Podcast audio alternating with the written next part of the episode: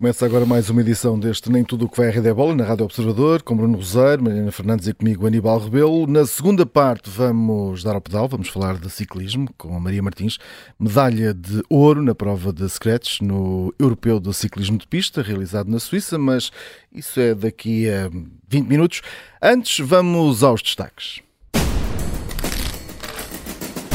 E lá vamos nós com a figura da semana, Patrick Mahomes, quarterback do Kansas, dos Kansas City Chiefs. Uh, Mariana, um, uhum. eu, vi, eu não, não, vi o jogo, uh, foi, foi muito tarde, eu acordo aqui, mas vi o resumo. Foi extraordinário. Foi um bom jogo. Olha, deixo-te já a minha declaração de intenções. Tu não viste, eu desisti ao intervalo.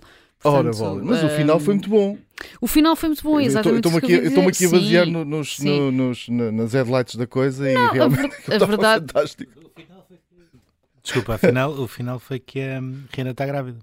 É, não é? O resumo daquilo foi que a Rihanna está... Aliás, já foi ao intervalo, pá. Tá não, mas aliás, quando eu fui dormir, e era precisamente isto que eu ia dizer, quando eu fui dormir, as notícias eram os Eagles iam ganhar, ganhar a coisa estava ganha, o Mahomes estava lesionado e a Rihanna estava grávida. Isto foram as notícias com que eu me deitei. Já foste sim, intervalo. sim, pós-intervalo, isto foram as notícias com que eu me deitei. Depois de manhã acordei e percebi que a coisa não foi bem assim. Ou seja, que. Eh, Aqueles 11 verdade, minutos finais foram infernais. Aqueles 11 minutos, toda a segunda parte, porque a verdade é que durante a primeira o Mahomes mal toca na bola, não é? E, e as regras do futebol americano são um bocadinho complexas de perceber, mas a verdade é que os Eagles estiveram quase sempre a atacar, portanto o Mahomes como quarterback quase não esteve em campo e quando esteve uh, lesionou-se ou gravou uma lesão que já exato. tinha, portanto as coisas estavam muito complicadas de facto para os Chiefs. A segunda parte mudou tudo, uh, os Chiefs conseguiram essa reviravolta uh, num dos Super Bowls mais renhidos dos últimos anos, também com a pontuação muito elevada, os especialistas já diziam que o mais provável era isto acontecer, portanto que as duas equipas eram das mais ofensivas de, de, de toda a NFL. E aí a verdade é que Mahomes mostrou de ter sido o MVP também da fase regular e, e tornou-se também o MVP deste Super Bowl, carregando uh, os Chiefs às costas e garantindo a esta equipa de Kansas City o segundo troféu em quatro anos, sendo que pelo meio ainda perderam outra final uh, para os Tampa Bay Buccaneers, que na altura tinham o Tom Brady. Com apenas 27 anos, o Patrick Mahomes tem agora dois Super Bowls, dois títulos de MVP do Super Bowl, dois títulos de MVP da fase regular e a ideia cada vez mais clara de que é o mais parecido que existe ou o mais parecido que podemos encontrar com o herdeiro de Tom Brady, que acabou eh, recentemente a carreira. Superou-se quando estava lesionado, foi o líder de que a equipa precisava, quebrou uma maldição do MVP que existia, porque desde 1999 que o MVP da fase regular da NFL não ganhava o Super Bowl, portanto ele quebra também este registro com mais mais de 20 anos eh, e ainda se tornou o primeiro de sempre a ser MVP da fase regular, MVP do Super Bowl, líder em passes para touchdown e passes de forma geral e a ganhar o Super Bowl. Portanto, a fazer quase aqui este eh, bingo nesta temporada em que ganhou o segundo Super Bowl. Uh, crack, crack. eu não. Ou seja, eu, eu, durante a primeira parte despertei de, uh, duas vezes. A segunda foi quando o Mahomes torceu o pé, ou seja, por uma questão de barulho, eh, até porque havia a dúvida se ele ia voltar eh, para a segunda parte ou não. A primeira foi o segundo touchdown dos Eagles, porque é um lançamento de Jalen Hurts que provavelmente... Ele faz três, não é? Ele, sim, ele, ele tem um problema que é, este, este aqui foi um lançamento, eu não sei bem as, as jardas ou os metros, mas 50, 60 à vontade, foi um lançamento que o nosso bracinho ia com a bola provavelmente.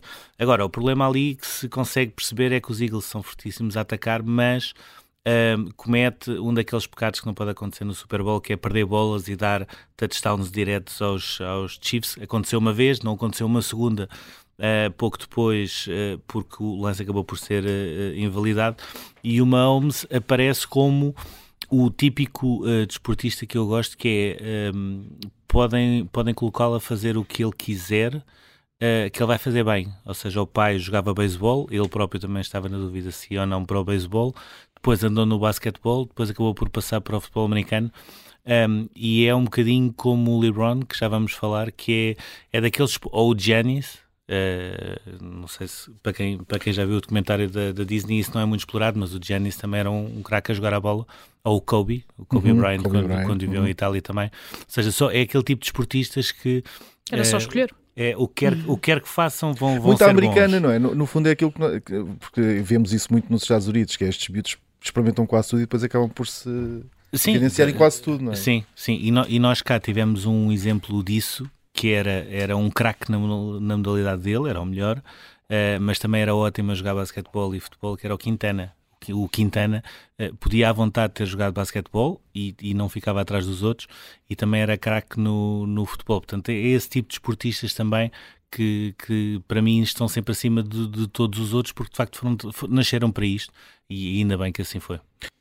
Uh, e falavas nele, uh, vamos ao nosso número, uh, 38.390. É o número de pontos de LeBron James na fase regular da NBA, aqui a superar o senhor Karim Abdul-Jabbar.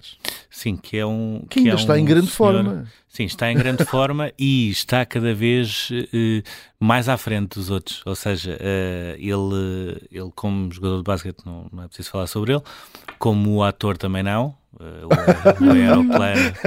É, basta, basta aparecer e é pronto e é, basta, é, só, é, basta só estar, basta estar um, e depois tem uma curiosidade que é uh, aquele casaco preto com o número 33 com que ele entregou a bola quase numa passagem de testemunho ao, ao LeBron uh, foi já o início de uma ação de marketing e ou seja aquele casaco já está a ser vendido um, eu próprio provavelmente não o terei porque é caríssimo uh, e mas só faço anos em novembro. Só, só, não, foi lá ver o preço, é... só assim como quem não quer a coisa, mas não, não, não. desconfio que não, não, vai ser para o meu bico.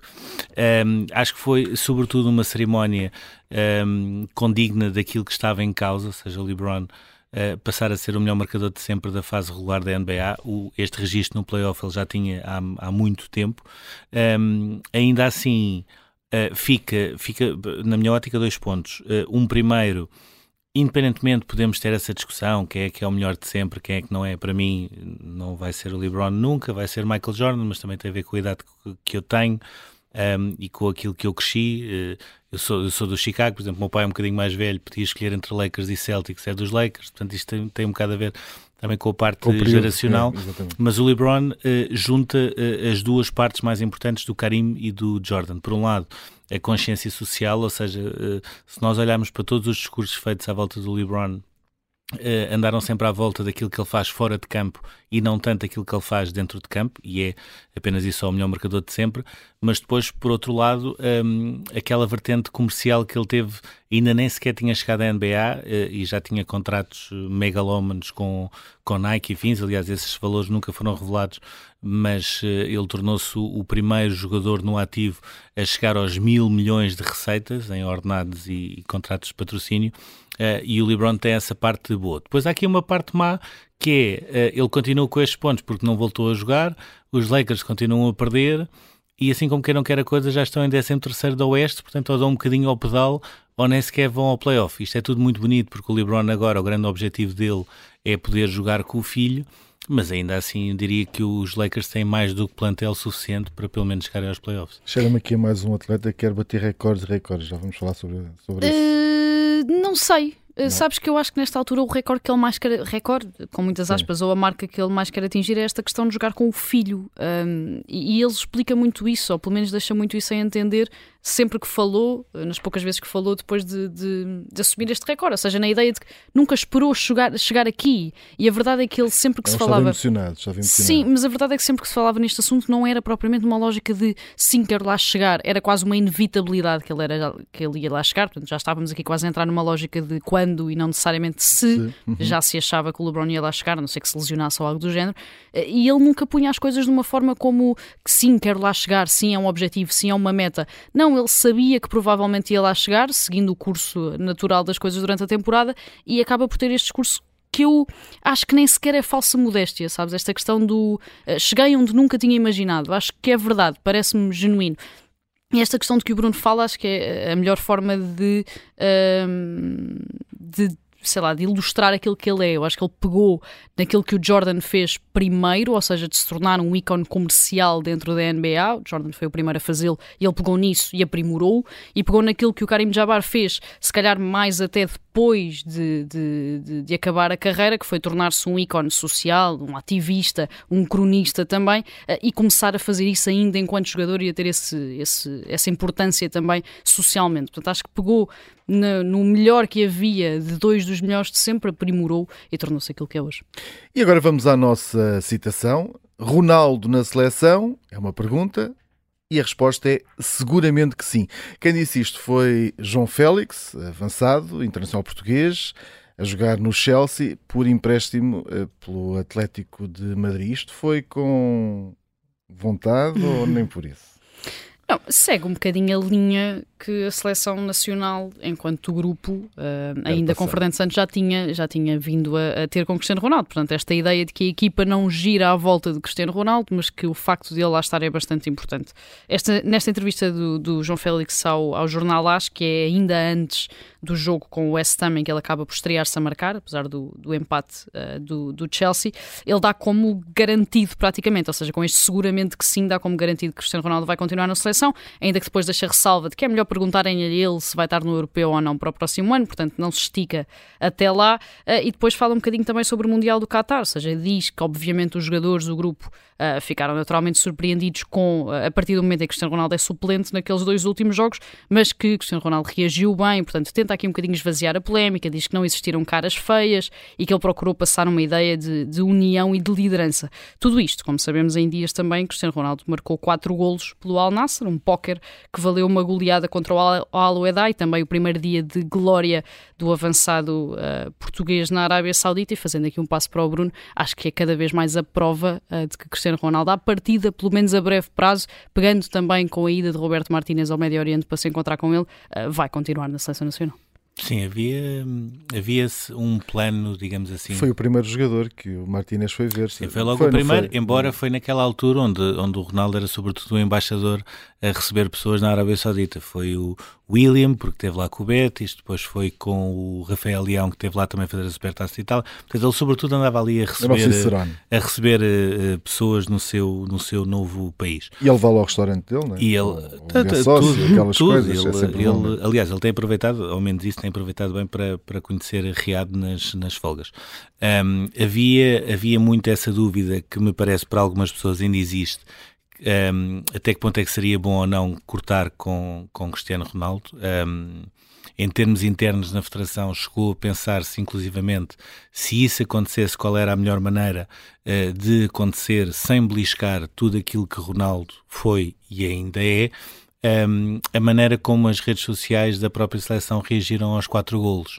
Uh, recordando aquela frase do ketchup que já foi dita, há, há 12 anos numa escola uh, a cair de, de podre em Magalisburgo, que era onde Portugal estava a estagiar na África do Sul, em, em 2010, uh, eh, dito por uma pessoa que não tinha nenhum décimo dos recordes que tem hoje, uh, foi recuperada pela seleção e eu diria que já começam a ser demasiados sinais para aquilo que, que, que, deverá ser uma confirmação nas próximas semanas. Cristiano Ronaldo vai continuar na seleção, pelo menos nesta, nesta fase da qualificação para o Campeonato da Europa. Depois vamos ver se, se vai até o europeu. Há uma coisa que eu tenho mais ou menos certa: se ele fizer a qualificação, ninguém lhe vai ter a lugar lá no Campeonato da Europa. Se alguém lhe tentar tirar o lugar no Campeonato da Europa, vai acontecer aquilo que ninguém quer, que é eh, a coisa vai partir a mal. Vamos lá ver. Vamos ao nosso marco. As cinco vitórias consecutivas do Futebol Clube Porto em clássicos, eh, frente ao Sporting. Eh, isto também já é um recorde em termos de Sim, é um, é um recorde. Sim, uh, o Futebol Clube do Porto no, Sporting, no máximo tinha uh, quatro vitórias seguidas contra o Sporting. O Sporting tinha cinco contra o Futebol Clube do Porto. Um, o Futebol Clube do Porto, Sérgio Conceição, esta série toda com ele, uh, consegue agora um, esse, esse recorde. É, é mais um, também neste duelo muito particular uh, que o Ruben Amorim começou com o Ruben Amorim eh, na frente, mas que agora tem largamente o Sérgio Conceição um, ehm, isolado um, ehm, em termos de confronto direto. Uh, foi a nona vitória consecutiva, foi a terceira vitória da época um, ehm, para o Futebol Clube do Porto no, no Clássico. Foi uma vitória que me parece que ficou definida a partir do primeiro golo, ou seja, até aí o jogo estava completamente em aberto e não se pode dizer que o Sporting tenha feito uh, um mau jogo. A partir do momento em que o Futebol Clube do Porto está em vantagem, o jogo acabou ou seja, foi preciso esperar quase até aos 90 minutos para haver um remate do, do Sporting. E tem-se falado muito, sobretudo, naquilo que é, e já vamos falar também disso, naquilo que é o atual momento do Sporting e passando um bocadinho ao lado daquilo que é o momento do Futebol Clube do Porto, que é chegar a meio de fevereiro Uh, continua com as hipóteses completamente em aberto no campeonato, embora tenha uma segunda volta mais complicada, mas continua.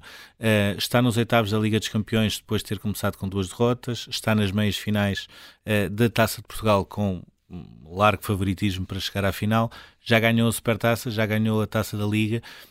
e aquilo que se percebe é a Sérgio Conceição também lhe tiram algumas mais-valias, mas ao contrário do que tem acontecido com o Ruben Amorim, ele tem conseguido reciclar, digamos assim, a equipa, embora com alguns reforços, mas tem conseguido reciclar a equipa um, e é de facto um grande mérito. E quando ele diz que não é o melhor treinador português nesta altura, começa a ter algumas dúvidas, eh, porque o futebol é um momento e nesta altura provavelmente até é.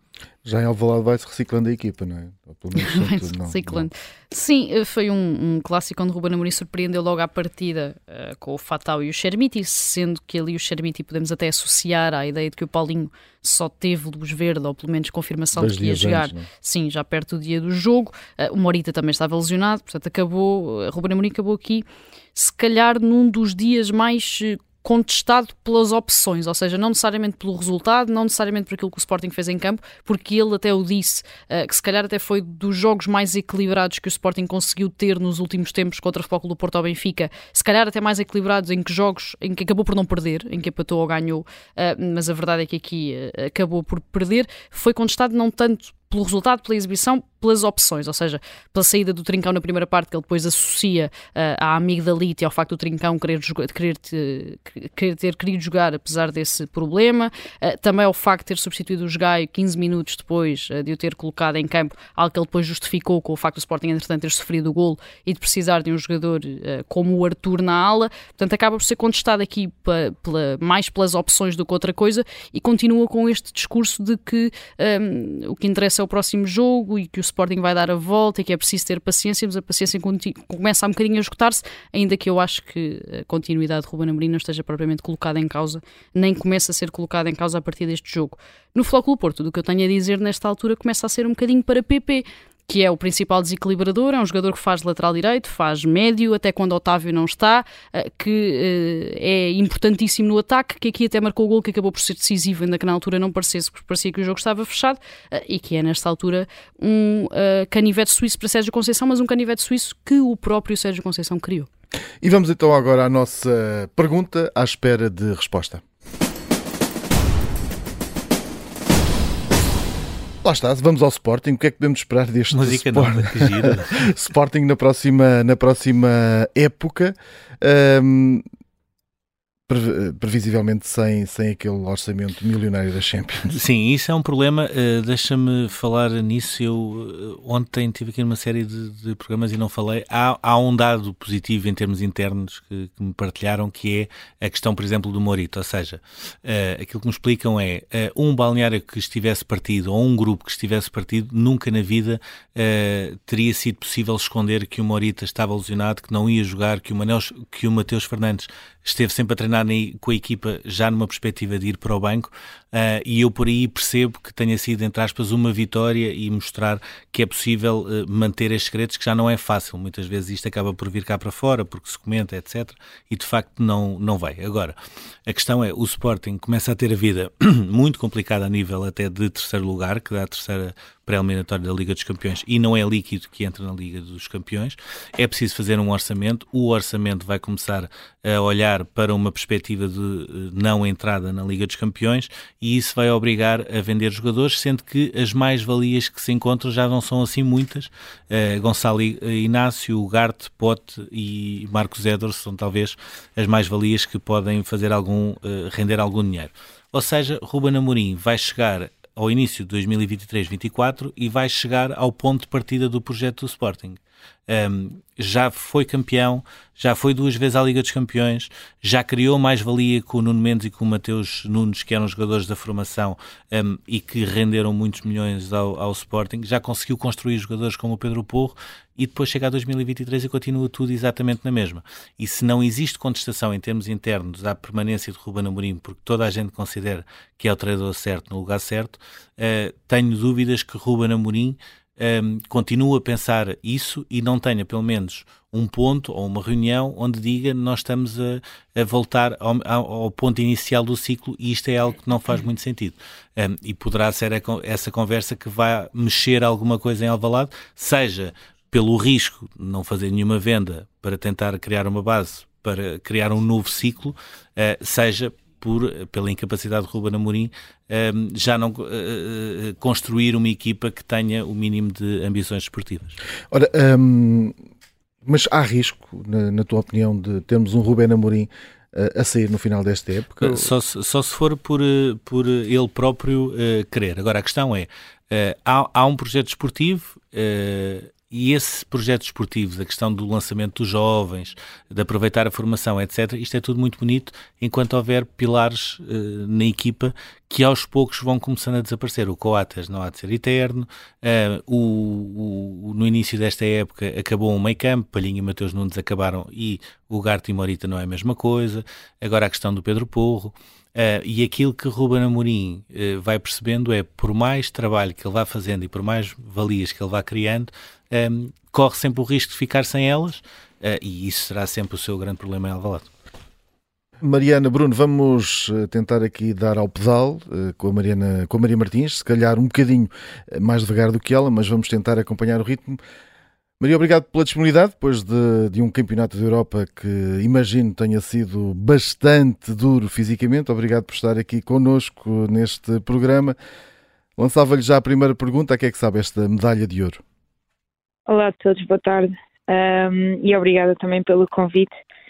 Uh, sabe, sabe muito bem, uh, depois de tantos anos à procura desse título e, e muitas vezes uh, bater na trave um, sobre, sobre, sobre a ouro, uh, no sentido literal, e, e, sem dúvida alguma que é uma, uma recompensa todo o trabalho que temos vindo a fazer ao longo destes dois, dois três anos. Quando é, quando é, que percebeu que podia mesmo chegar ao ouro? Ou seja, porque a prova teve um início que não, não teve muitos ataques, a Maria foi à frente, depois foi-se deixando também uh, cair e de repente acaba por colar também com a, com a quando, quando ela tem aquela fuga e ganham aquela meia volta ao pelotão. Uh, foi nessa altura que percebeu que, que o ouro já não lhe fugia?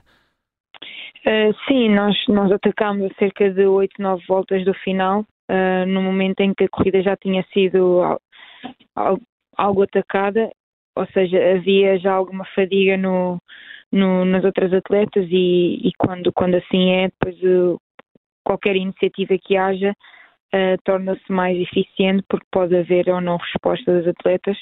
E foi isso que aconteceu, não houve resposta, abrimos um, um espaço para, para o pelotão e, e esse, depois, esse espaço foi suficiente para depois poder disputar a, as medalhas e nomeadamente a camisola com, com apenas uma atleta e pronto, sendo, sendo também uma atleta rápida foi, foi foi perfeito para mim poder, poder vencer daquela forma depois de um, de um ataque nas últimas voltas. Maria acabou depois a prova de pontos eh, no sexto lugar, mas a verdade é que nessa altura até já era mais reconhecida, não só pela medalha de ouro no Scratch, mas também por aquele festejo a Cristiano Ronaldo. Perguntava-lhe se foi uma coisa que saiu no momento ou que já estava uh, pensada. Porquê uh, Cristiano Ronaldo naquela altura? Uh, de todo que não estava pensado. Na altura estávamos no pódio e estava a seleção toda uh, a cantar o hino comigo. E no final do hino, uh, um dos meus colegas, o João Matias, ele teve a, a brilhante ideia de, de dizer faz o Ronaldo, Tata. E, e depois a seleção toda começou a fazer oh! então depois eu fiz o, saltei e fiz o, a comemoração do Ronaldo, sim. E, e, foi um momento, sem dúvida, que, que, que, marcou os europeus e, no fundo, as redes sociais naquele dia. E, pronto, é, é um bocado uh, a, a, diversão no, no, meio do desporto e, e, também fazer referência a um dos, dos ícones do, do, desporto mundial, que é nosso, que é o Ronaldo, e que, sem dúvida alguma, inspira os, os atletas portugueses a, também a, a poder criar a sua, a sua história.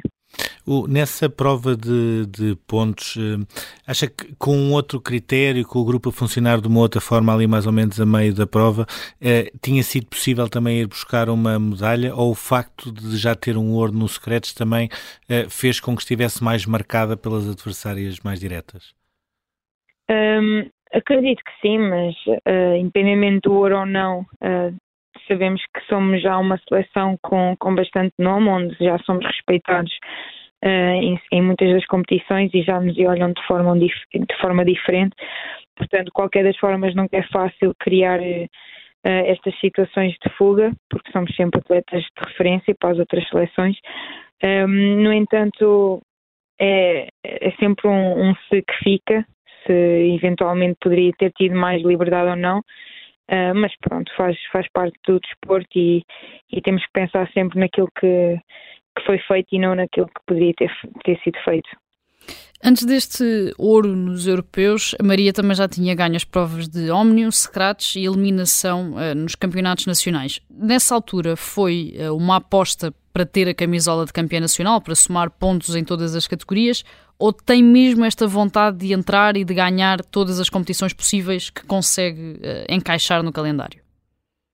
É sim, os campeonatos nacionais são sempre provas importantes para cada atleta. Eh, permite-nos vestir a camisola e as nossas cores em provas internacionais, portanto, passa sempre um objetivo para todos os atletas. No entanto, neste, no caso do Omni, que é a disciplina olímpica e que, que é importante para nós para a qualificação de, de Paris 20, 24, um, foi mais uh, com o objetivo de tentar conseguir a melhor pontuação possível e, e, e foi, foi também um objetivo que tínhamos planeado, foi, foi conseguir sair daquela competição com, com os 100 pontos. O, a, Maria já tinha a alcunha da melhor história do ciclismo, por tudo o que fez em europeus, mundiais, também estreia nos Jogos Olímpicos, um, e chegamos agora a 2023 e é também a primeira portuguesa a chegar ao World Tour. Uh, Perguntava-lhe um, como é que foi gerir essas emoções entre, por um lado, as dúvidas que havia no, no futuro do projeto da Alcool um, e depois como é que foi aparecer um convite através de uma mensagem direta no Instagram da, da Phoenix de Koenig, que é uma das melhores equipas do mundo. Sim, foi, confesso que foi um dos momentos mais instáveis que tive.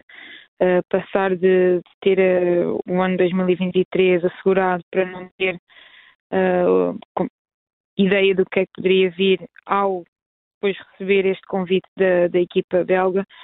portanto, foi, foi tudo um misto de, de sensações em, num, num, curto espaço de tempo que, que me deixou um, pronto, emocionalmente um bocado instável e com, com alguma dificuldade em, em reencontrar o, o foco novamente, mas também o facto de ter as, as melhores pessoas ao meu lado, bom, um bom agente, que foi muito importante nesta, nesta situação toda de, com, a, com, a, equipa, um, permitiu-me dentro do possível, manter-me focada e, e, continuar o meu trabalho diário e pronto, para, para agora, esta semana, também poder eh, ter alcançado estes, estes resultados ótimos para, para, a nossa, para o nosso futuro. E pronto, sem dúvida que foi, foi um misto de sensações, mas, mas fico feliz por ter terminado desta, desta forma e ter conseguido um, entrar na equipa da, Fênix de Koenig, que, que, sem dúvida alguma é uma equipa que se encaixa nas minhas características, portanto uh, acredito que, que, que, o futuro possa ser muito bonito com esta equipa. Mas como é que surgiu esta questão uh, do Instagram? Foi mesmo através de uma, de uma mensagem que recebeu o convite? Foi mesmo, foi mesmo. E, e, e também posso dizer que foi Uh, na, na, altura eu falei com o meu agente, ele foi, ele contactou algumas equipas e esta foi a única que, que, que veio ter connosco e contactou-nos, portanto, e foi a que ficou. portanto, foi engraçado. O que, é que, o que é que espera desta ligação, eh, na verdade, a uma das melhores equipas do mundo. E qual é que é a importância de ter também um salário fixo uh, para fazer outro tipo de preparação, para se sentir, obviamente, muito mais à vontade uh, financeiramente para gerir a própria vida? Sim, sem dúvida que estar numa equipa Eurotour uh, financeiramente é um, é um alívio, porque temos sempre essa, essa questão financeira, entre aspas, assegurada mas também traz outras, outras condições que, que são muito importantes, tanto a nível de, de, de bicicleta, de equipamentos, de, de calendário. Um, as provas em si são, são mais. Temos sempre convite, portanto, uh, tudo isso é, é, importante para um atleta ter as oportunidades que deseja, nas provas que deseja, e todas essas foram as, as condições que, que esta equipa me deu e que me vai dar no, no próximo ano. Um, e eu acho que tenho a certeza que vai, que vai ser muito importante para, para, para, o meu, para o meu crescimento e para continuar a mostrar o meu valor depois na estrada também. O ano de 2022 já tinha terminado também com uma medalha de bronze no, no Ómnio dos Mundiais. Um, já tinha estado também nos Jogos, mas já lá vamos. Um, pergunto, já tem dois bronzes nesta altura em campeonatos do mundo. É isso que ainda falta, uh, apesar de ser tão nova, conseguir uma medalha de ouro num campeonato do mundo? Sim, ainda faltam muitas coisas. Um, confesso que em 2021 uh, realizei o sonho que, que alguma vez tive, nomeadamente no desporto, que era ser olímpica e, e isso consegui realizar em Tóquio. Uh, portanto, esse foi, era um dos meus objetivos de vida. E, e agora, uma vez alcançado, acho que já tenho muitos outros na, na cabeça. Uh, obviamente passa por, por, por, conseguir um ouro e vestir a camisola do arco-íris num campeonato do mundo. Sem dúvida é um, é um dos objetivos uh, meus e também de qualquer atleta, creio eu. Portanto, sim, posso dizer que tenho esse objetivo um, e vamos, vamos continuando o nosso trabalho para, para alcançá-lo e acredito que, que as coisas, quando tiverem que acontecer, vão acontecer. Abordou eh, e precisamente a, a, estreia nos Jogos Olímpicos em 2021 em Tóquio com um diploma logo, com aquele sétimo lugar uh, no Ómnio. A preparação a partir daqui vai entroncar muito uh, nos Jogos Olímpicos de Paris já em 2024. Até onde é que acha que pode chegar nesta segunda participação nos Jogos? Uh, primeiro que tudo, há, há, um processo de qualificação a ser feito. Esse sim é uma das prioridades que eu tenho este e o próximo ano e, e, é um processo que demora.